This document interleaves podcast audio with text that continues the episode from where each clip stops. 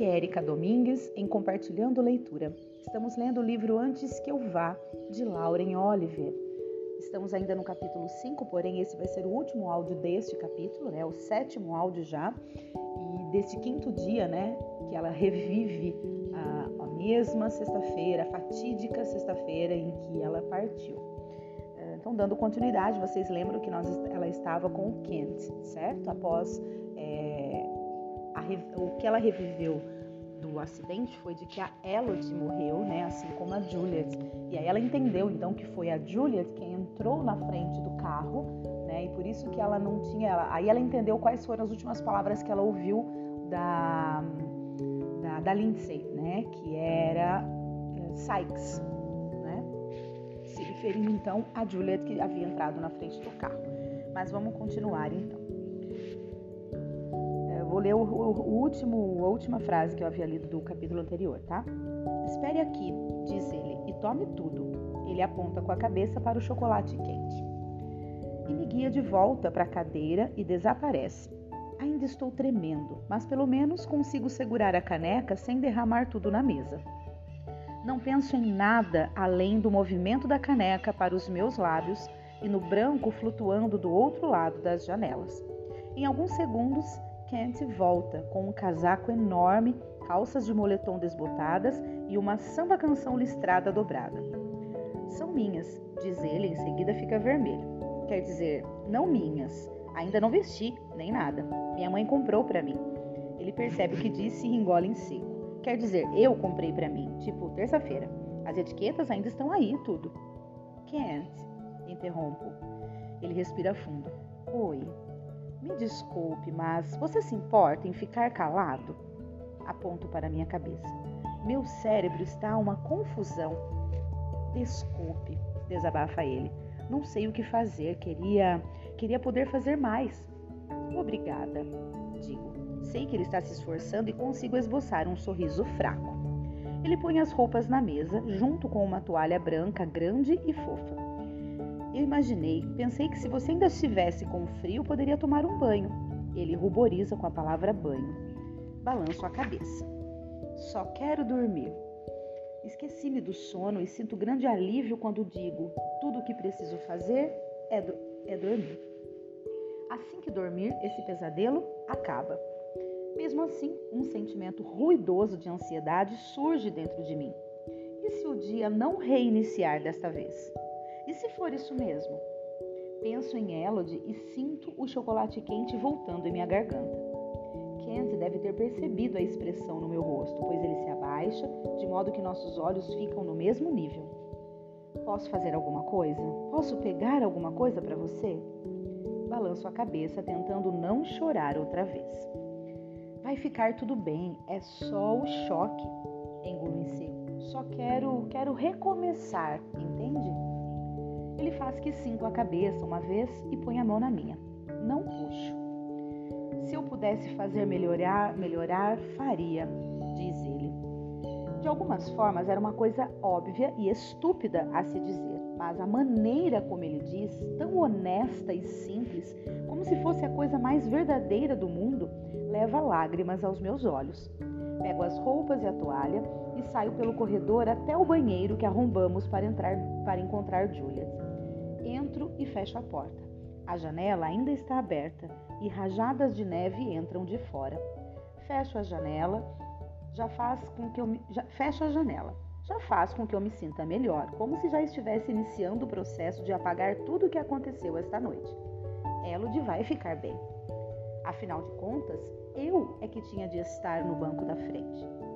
Penduro a toalha de mão que Juliet deixara perto da pia e tiro as roupas, tremendo banho se torna difícil de resistir, afinal, e ligo o chuveiro no máximo, com a temperatura mais alta possível, e entro.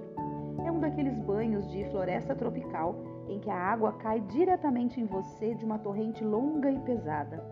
Quando bate nos azulejos sob meus pés, solta grandes nuvens de vapor. Fico tanto tempo no banho que a pele fica enrugada. Visto o casaco de Kent, que é super macio e tem cheiro de sabão de lavanderia, e, por alguma razão, de grama recém-cortada.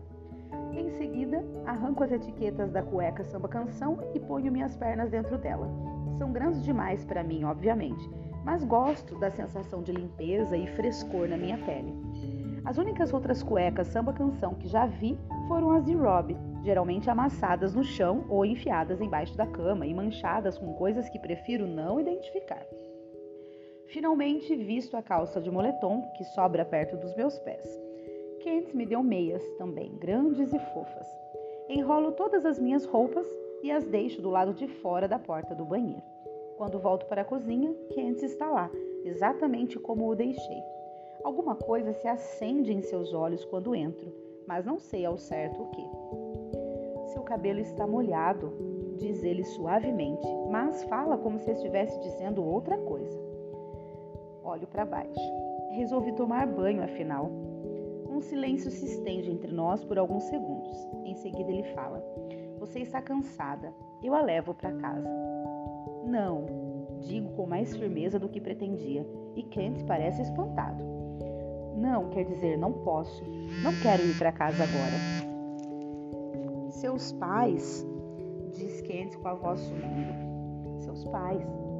Por favor, não sei o que seria pior, se meus pais já souberem e estiverem sentados me esperando, esperando para me dar uma bronca e me encherem de perguntas e conversas sobre hospitais pela manhã e terapeutas para me ajudarem a lidar com tudo aquilo, ou se não souberem ainda e eu voltar para uma casa escura. Tem um quarto de hóspedes aqui, diz Candy. Seus cabelos finalmente estão secando em tufos e ondas. Nada de quarto de hóspedes, balanço a cabeça determinada. Quero um quarto quarto, um quarto habitado. Kent me encara por um segundo e então fala: Vem comigo. Ele estica a mão para pegar a minha quando passa e eu deixo. Subimos as escadas, atravessamos o corredor até o quarto com todos os adesivos na porta. Deveria imaginar que era dele. Ele mexe na porta. Ela prende, explica ele. E aí ele finalmente abre. Inspiro profundamente. Cheiro é o mesmo de ontem à noite, quando entrei aqui com Rob, mas tudo é diferente. A escuridão parece mais suave de alguma forma. Um segundo. Quem se aperta minha mão e recua. Ouço o barulho de cortinas e me espanto. De repente, três janelas enormes, que vão do chão até o teto e ocupam uma parede inteira, são reveladas. Ele não acendeu nenhuma luz, mas é como se o tivesse feito. A lua está enorme e luminosa e se reflete na neve branca, tornando-se cada vez mais brilhante. O quarto inteiro é banhado por uma bela luz prateada. É incrível, digo. Expiro, sequer percebi que estava prendendo a respiração. Kent sorri rapidamente. Seu rosto está contornado pelo luar. É incrível a noite. Não tão incrível quanto quando nasce o sol. Ele começa a fechar as cortinas. Deixe abertas, grito em seguida, acrescento: Por favor. De repente me sinto tímida. O quarto de Kent é enorme e tem o mesmo cheiro incrível de lavanderia e grama. É o aroma mais fresco do mundo, o cheiro de janelas abertas e lençóis novos.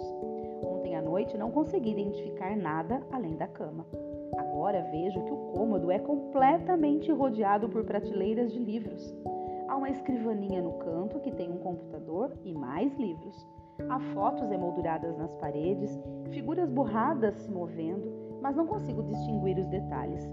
Um puff enorme encontra-se espremido em um dos cantos e Kent percebe que estou olhando para ele. Eu tenho desde o sétimo ano, diz ele, parece envergonhado. Eu tinha um igualzinho, digo. Não acrescento a razão pela qual me livrei dele, porque Lindsay disse que parecia um peito cheio de caroços. Não posso pensar em Lindsay agora, nem em Ellie, e definitivamente não posso pensar em Elodie. Kent puxa as cobertas da cama e recua, virando de costas para me dar um pouco de privacidade. Subo na cama e deito. Meus membros estão pesados e rígidos e me sinto um pouco constrangida, mas tão entorpecida que não me importa. Tem uma cabeceira curvada de madeira e um apoio combinando ao pé da cama. E assim que me estico, penso na sensação de estar em uma maca. Inclino a cabeça para ver, a, para ver a neve flutuando. Em seguida, fecho os olhos, imaginando que estou voando por uma floresta a caminho de algum lugar bom. Uma casinha branca arrumadinha à distância, com velas acesas nas janelas. Boa noite, Kent sussurra. Ele estava tão quieto que eu tinha, de, que eu tinha me esquecido de que ele estava ali. Abro os olhos e me apoio sobre um cotovelo. Kent, oi? Você pode ficar comigo um pouquinho? Ele faz que sim com a cabeça e puxa a cadeira da escrivaninha para o lado da cama, sem falar. Ele levanta os joelhos até o queixo e olha para mim. O luar que está entrando pelas janelas transforma o cabelo dele em um prateado suave. Kent, oi. Você acha estranho eu estar aqui com você? Fecha os olhos ao dizer isso para não precisar olhar para ele. Sou o editor-chefe do Tribulation, diz ele, e já passei 365 dias usando Crocs. Não acho nada estranho. Tinha me esquecido da fase Crocs, digo. Finalmente estou aquecida sob as cobertas e sinto o sono me dominando, como se eu estivesse em uma praia quente com uma maré suave tocando meus dedos dos pés. Kent, oi, por que você está sendo tão legal comigo? Faz-se um silêncio tão longo que começo a achar que ele não vai responder. Imagino que posso ouvir a neve caindo sobre a terra, cobrindo o dia, apagando tudo. Estou assustada demais para abrir os olhos, apavorada com a possibilidade de quebrar o feitiço, morrendo de medo de que pareça bravo ou magoado. Você se lembra daquela vez no segundo ano, logo depois que meu avô morreu? Diz ele afinal com uma voz baixa e serena. Comecei a chorar no refeitório e Phil Howe me chamou de boiola. Isso só me fez chorar ainda mais, apesar de eu não saber o que era. Ele ri suavemente os olhos completamente fechados, vagando pela voz dele. Ano passado, Phil Howell foi pego seminu com Cian Tribor no banco traseiro da BMW do pai. Engraçado como são as coisas. Então, quando disse para me deixar em paz, ele derrubou minha bandeja e a comida voou por todos os lados. Nunca vou me esquecer. Tinha purê de batatas e hambúrguer de peru. E você veio, juntou o purê do chão com as mãos e jogou na cara do fio. Depois pegou o hambúrguer e amassou na camisa dele. Você disse: Você é pior do que a comida da cantina. Ele ri novamente. Isso foi um insulto e tanto no segundo ano. E Sam ficou tão surpreso e ele estava tão ridículo com batata e cebolinha espalhadas em cima dele que comecei a rir sem parar. E foi a primeira vez que ri desde que tinha recebido a notícia sobre, sobre o meu avô. Ele pausa. Lembro, lembra o dia Lembra o que eu disse a você naquele dia? A lembrança está lá, um balão inflando em algum lugar tão longínquo dentro de mim que pensei que estivesse perdida. Toda a cena ela era clara e perfeita agora. Você é minha heroína, nós dois dissemos ao mesmo tempo. Não ouço Kent se mover, mas de repente sua voz está mais próxima e ele encontrou minhas mãos no escuro e as segura nas dele. Naquele dia prometi que seria o seu herói também, não importava quanto tempo demorasse, sussurra ele. Ficamos assim, pelo que parecem horas, e o tempo todo o sono me ataca, me afastando dele. Mas meu coração está agitado como uma mariposa, afastando os sonhos, a escuridão e a fumaça que ocupam meu cérebro. Quando eu dormir, vou perdê-lo. Perderei esse momento para sempre. Kent, digo e minha voz parece ter de se erguer de dentro da névoa, levando uma eternidade para passar do meu cérebro para minha boca. Oi? Promete que vai ficar aqui comigo? Pergunto. Naquele instante, quando não tenho mais certeza se estou sonhando, acordado ou caminhando por um vale intermediário entre as duas coisas, onde tudo que você deseja se torna realidade, Sinto a palpitação nos lábios de, dos lábios dele nos meus. Mas é tarde demais. Estou dormindo. Não estou mais lá. E o momento se estende e se encolhe em si como uma flor se recolhendo durante a noite. Uau! Terminou o capítulo, gente. ah, eu não vejo a hora de iniciar o próximo para realmente ver o que vai acontecer, né? Porque ela vai acordar e muito provavelmente tudo vai, vai se iniciar de novo, né? Então vamos ver que destino aí, que caminho vai ser esse sexto dia, né? Essa, essa sexta vez que, que ela vai reviver. Enfim, nós não lemos ainda, não sabemos o que vai acontecer, mas eu já estou extremamente ansiosa. Creio que vocês também. Eu espero realmente que, além de ser um momento em que nós estamos aqui, seja para um descanso, cada um ouve, né? Tem, tem uma realidade diferente enquanto ouve esses áudios pode ser de repente num caminho para o trabalho, pode ser em alguns minutos que tem, né, enquanto está sozinho e gosta de ouvir os, os áudios. Eu falo isso por, por, experiência própria, porque eu também ouço áudios de gravações de livros, inclusive foi através de áudios que eu tive essa, essa, esse impulso de também gravar livros, né, porque eu achei extraordinário. Então, eu sempre ouvia e ainda ouço nos pequenos momentos do dia em que eu tenho um pouco mais de, de liberdade, assim, de estar sozinha para poder ouvir. Então, é, são diversas as realidades de quem está ouvindo aqui os meus áudios. Então, creio que realmente tem aí muita, muitas, muitos momentos e muitas coisas diferentes acontecendo enquanto esse áudio está sendo tocado, né? Seja de repente como entretenimento, como eu disse, seja para reflexão, seja aleatoriamente, seja sabe Deus por quê que apareceu esse áudio, né, para você ouvir. Mas o que eu quero dizer é o seguinte: aproveite cada instante de tudo que você está fazendo na vida. Não só a, a, a ouvir este áudio, ouvir este livro, como uma simples atividade rotineira que muitas vezes você acaba fazendo de forma automática. Para um pouquinho, fecha os olhos, abre de novo, olha para aquela realidade, tenta enxergar mais do que aquilo que você já vê normalmente. Né? Porque muitas vezes as coisas fazem sentido para gente em situações que muitas vezes passa para a gente despercebida. Né? Então, a, própria leitura de um livro, uh, o caminho de casa para o trabalho, é, o, o, momento que está no banho, um, enfim. Né? Então, são tantas as oportunidades que a gente tem de refletir, de olhar para a gente, para dentro da gente. Né? Inclusive, hoje eu fiz um post no Instagram é, com a seguinte reflexão: Você está criando a vida que você deseja? Porque às vezes a gente almeja, almeja, almeja, mas fica sempre lá no futuro. Quando na verdade o futuro começa no agora.